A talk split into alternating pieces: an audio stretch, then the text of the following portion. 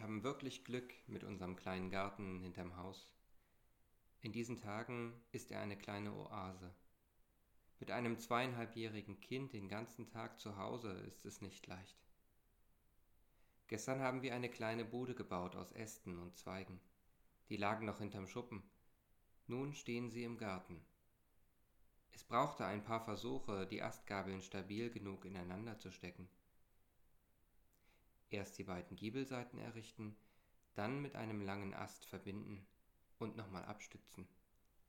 Und dann durfte auch meine Tochter helfen, was sie eifrig tat. Viele Äste haben wir herbeigetragen und sie ringsum schräg an den Fürst angelehnt. Brauchen wir noch eine Tür am Eingang oder ist das unpraktisch?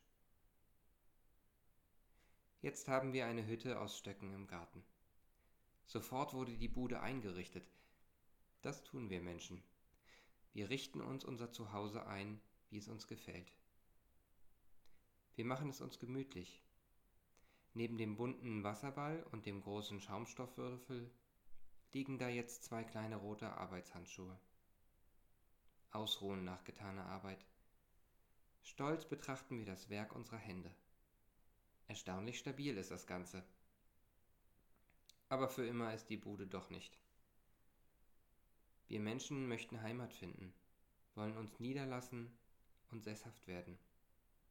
Jedenfalls die meisten von uns. Viele bei uns in der Region wünschen sich das Gefühl der Sicherheit, dass sie sich noch auskennen im eigenen Land. Es bereitet ihnen Sorge, wenn zu viele Veränderungen auf sie zukommen.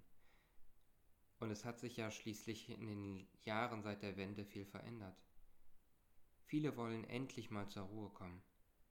Wenn du die Leute kennst, wenn man sich auf der Straße grüßt oder du aus einem Laden länger nicht herauskommst, weil du einen netten Plausch hältst, dann fühlt sich das vertraut an.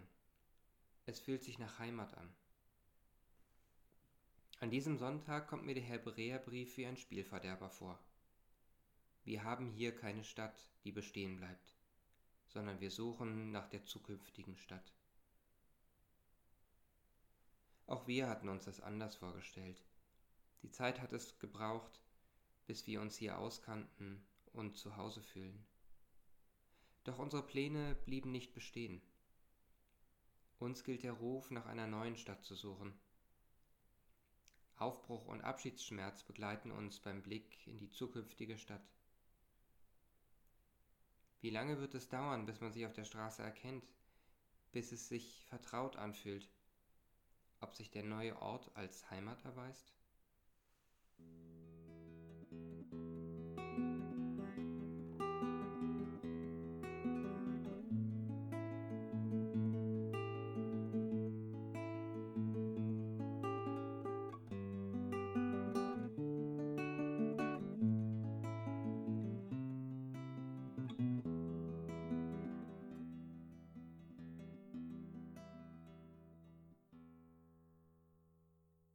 Mit dem Satz aus dem Hebräerbrief ist gemeint, was wir mit dem Spruch verbinden. Ich bin ein Gast auf Erden. Wir haben hier keine Stadt, die bestehen bleibt, sondern wir suchen nach der zukünftigen Stadt.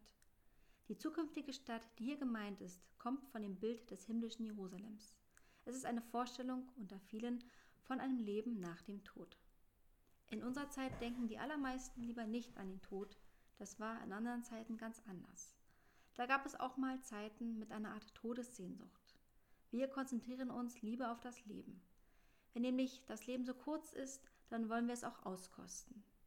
Aber nun sind wir doch mit dem Tod konfrontiert.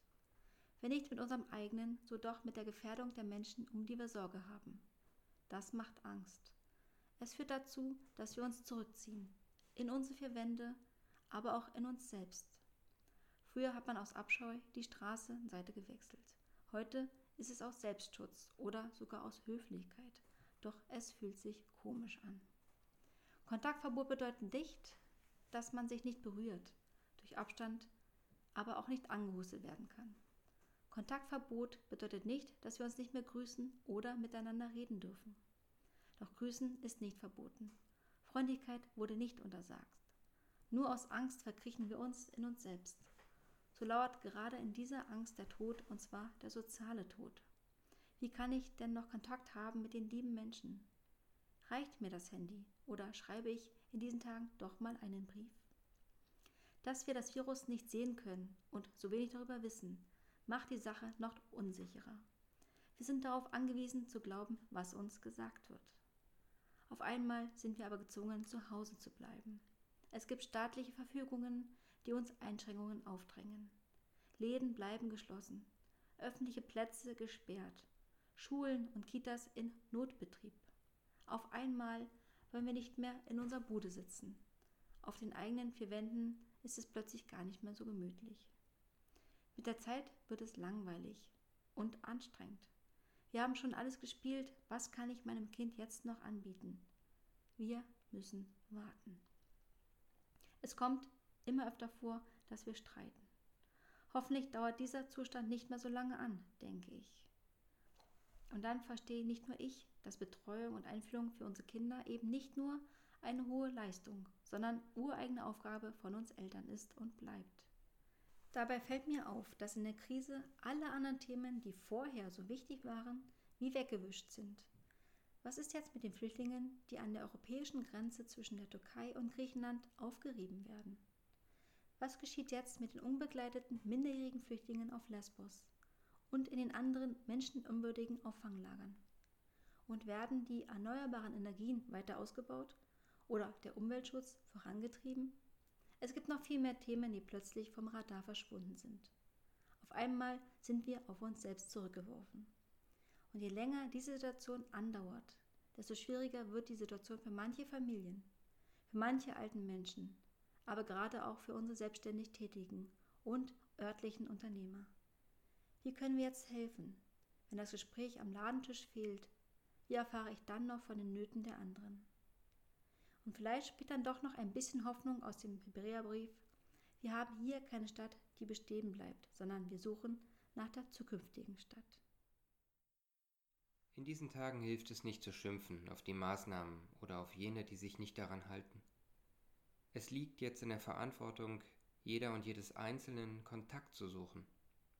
Ja, Sie haben richtig gehört, suchen Sie Kontakt jenseits der zwei Meter Abstand. Hören Sie aufmerksam hin, wo Menschen überfordert sind oder an den Rand ihrer Existenz gedrängt werden. Und dann müssen wir gemeinsam Auswege finden. Es hilft nichts.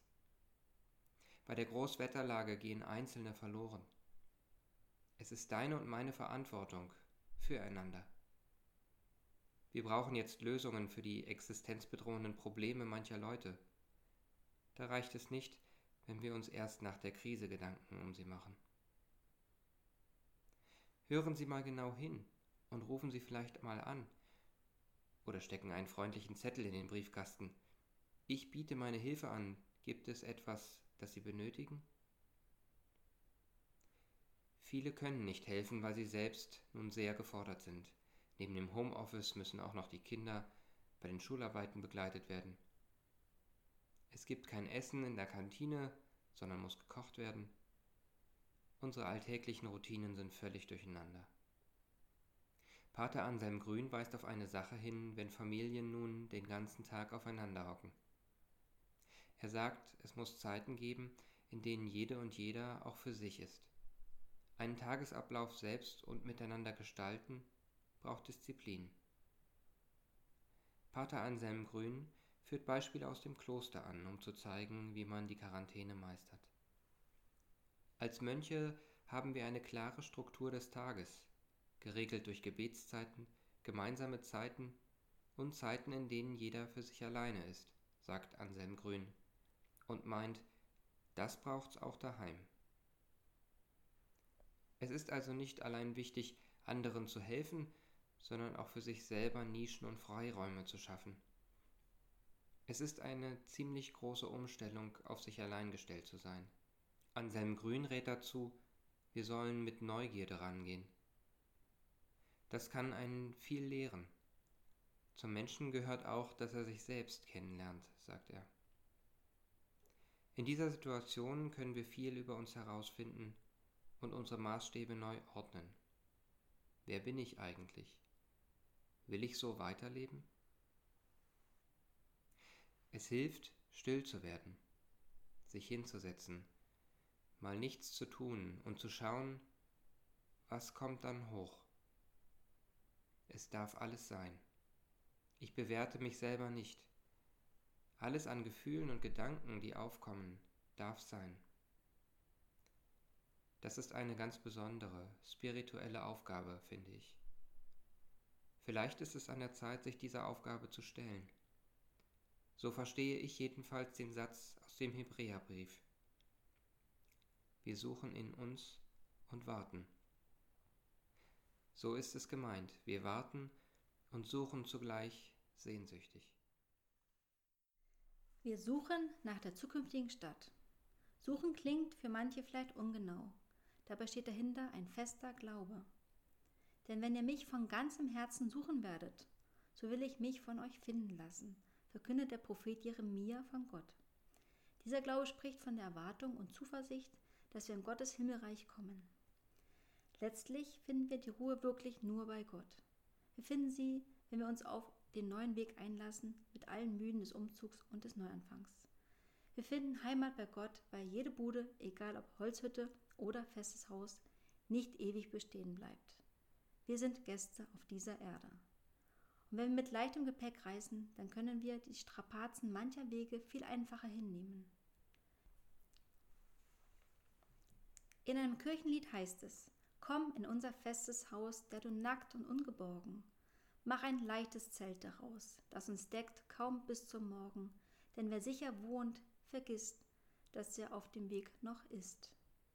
Wer das Lied singen möchte, findet das im evangelischen Gesangbuch unter der Nummer 428 oder im Internet unter dem Titel Komm in unsere stolze Welt. Sollten Sie in den kommenden Tagen den Wunsch verspüren, uns anzurufen, tun Sie das gerne.